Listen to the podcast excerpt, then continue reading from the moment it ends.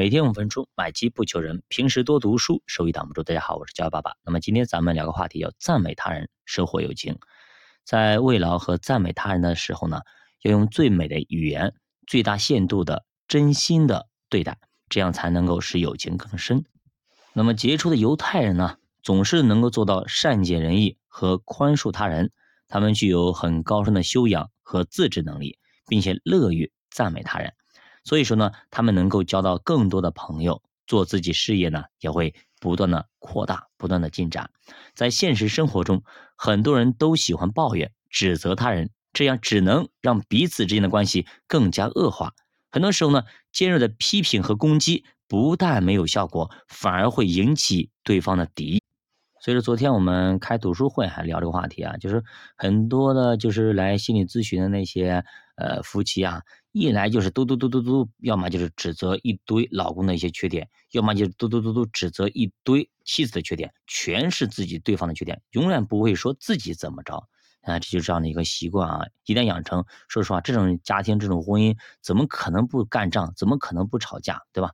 那么这些人呢，似乎养成了一种不好的习惯，动不动呢就指责、批评别人，并且以此为豪，以此为快乐。那么一旦问题出现了，他们首先想到就是怎么去批评别人，结果要么去伤害别人，要么被别人给挡了回来，弄得自己反而遭他人伤害。其实对别人啊要多一些了解，尽量站在别人的立场上去考虑问题，就是同理心了。那么这比指责批评要好很多很多，不但不会伤害别人，对自己也没有什么坏处。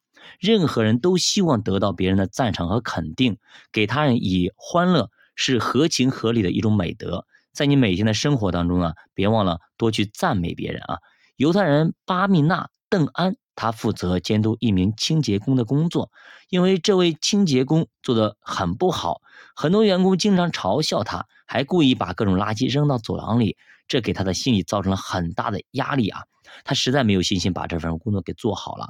那么巴米纳试过很多种方法。让这名清洁工把工作做好，但是都没有成功。不过他发现这名清洁工有的时候也能把一个地方扫得非常干净，于是他就抓住这个时候，在众人面前极力的进行夸奖他，去赞扬他。那么这种做法很有成效，这名清洁工的工作有了进展。不久，因为工作做得很好，也赢得了别人的一致赞扬。那么巴米达找到了激励人的最好方法。他也试着去赞扬和鼓励其他人，也获得了非常好的效果。他真正体会到批评和耻笑往往会把事情弄得非常糟，而真诚的赞美可以收到非常好的一个效果。其实呢，这就是我们工作的另一层的意义，就是每个人都都都想得到自我实现、自我价值。这个时候你夸奖他，他就认为我得到了夸奖，我的人格、我的工作是有意义的，那种感觉比工资、比奖励还要高很多。那么在你赞美对方的时候，要掌握一定的原则和技巧，不然的话，你拍马屁可拍到马蹄子上也不好。要了解对方的心理是赞美的前提条件，赞美是需要满足对方的自我认可的。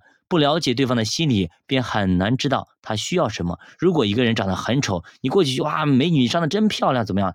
那或者有一个人呢，他个子很矮，只有一米五、一米六这样子，你你过去就夸，呀，你真的真的是非常真高啊，怎么样的？你这不是刺激人家吗？对吧？你这个估计要吃巴掌了。就那些成功的犹太人告诉我们，当你在赞扬他人的时候，一定要注意以下几点。我们来看看，第一点，首先要选择对方最欣赏的或最喜欢的人和物。加以赞美，跟对方谈论他最珍贵的事物，是打动人心的最佳方式。当你这么做的时候呢，不但会受到欢迎，而且还会使感情更进一步。千万不要赞美无中生有的事儿，那样的话会使人们感到你在溜须拍马，从而呢对你来说是又看低了一眼啊，心生厌恶。第二个，赞美对方必须要具体而且恰如其分。因为呢，赞美时越具体越明确，效果就会越明显。我们赞扬对方的时候，不一定是对方做了一件非常了不起的大事，要去赞美对方的一个很小的优点或长处，只要我们能够给予恰如其分的赞美，同样能够收到非常好的效果。那么我们打个比方，如果你去赞美一个人啊，老师你你的真的那讲的课啊，我是那么受益匪浅啊，那么怎么样怎么样，嘟嘟嘟嘟，然后你这样的话就太虚了，对吧？你到底你还不如说，老师你今天讲的哪个点怎么样怎么样，我觉得非常受用。你这样的话才觉得，不然的话，基本上你去看你讲完一堂课之后，别人啊，老师你受益匪浅啊，全是受益匪浅。受益匪浅这个词被大家用的都是已经用烂了，千万不要这样子说啊，千万不要，千万不要。然后另外的话，孩子吧，哎，就是我们夸奖孩子也一样，比方说，哎呀，孩子你真漂亮，孩子你真漂真帅，孩子你真棒等等这些东西，这是太虚了。我们要夸具体的，哎，孩子你这个那个这个事情你很坚持，那很怎么怎么样，对吧？这孩子你你今天做这件事情怎么有什么意义等等，要具体一点，不然孩子也没有概念了，你就是太虚了，不能这样子。我们夸孩子夸别人都不能说啊，你真棒，你真怎么。不要这样子啊！第三个就是赞美对方要找准时机啊，不是啥时候都赞美啊，要善于把握时机，该赞美的时候应该及时赞美，不要在赞美对方的同时赞美他人，除非是对方喜欢的人啊。即使你赞美他人，也要给对方做铺垫，而且呢要适时适度。赞美时机一定要选准，不然的话，即使你再富有诚意，也不可能取得很好的效果，甚至有的时候还会起到负面作用。比如说你赞美他的时候啊，你又赞美了另外一个人，但是另外一个人呢是这个人的敌人，你怎么样？又很尴尬，对吧？还比如说我们恰如其分，要找时机，是吧？比如说对方已经很伤心的时候，对吧？可能家里发生一些事情很伤心的时候，这个时候你去说了一件，就是你赞美对方。那，你就你觉得合时宜吗？对吧？你要夸对方，大夸对方，干嘛干嘛的？你这时候你就不合时宜了，不行啊。第四啊，就赞美对方，要最重要的就是要真诚啊，要真诚。一张缺乏热情的嘴和一副冷漠的面孔是让人失望的啊。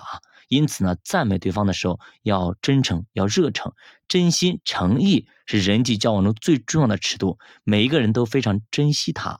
英国专门研究社会关系的一个博士说过，大多数人选择朋友都是以对方是否真诚而决定的。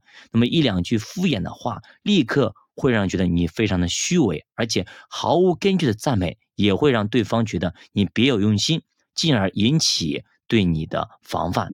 那这让我想到了一个词，叫黄鼠狼给鸡拜年啊，没安好心，就是大概这样一个意思啊。第五点就赞美一定要显得自然，赞美必须是发自内心的，是为了使对方感到高兴。因此呢，在赞美别人的时候，一定要显得自然，千万不要矫揉造作。如果你没有把握好词用词和分寸，就达不到效果，而且让对方感到很讨厌。因此，那么直接赞美时，最好不要使用那些过分的用语。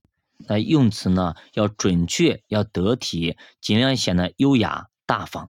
那就比如说你领导啊，或者那个家里的孩子考了班级第一名啊，你去夸了，哎呦，你这个孩子真聪明啊，给全国第一名，考到世界第一名都没问题啊，怎么怎么的，就是就是这样子夸一个，夸了很大。你这样的话就感感觉这个人怎么这样子，对吧？好的，教爸读书陪你一起慢慢变富，我是教爸，下期见。如果大家对投资感兴趣，可以点击主播头像关注主播新品团，跟主播一起探讨投资智慧。再见。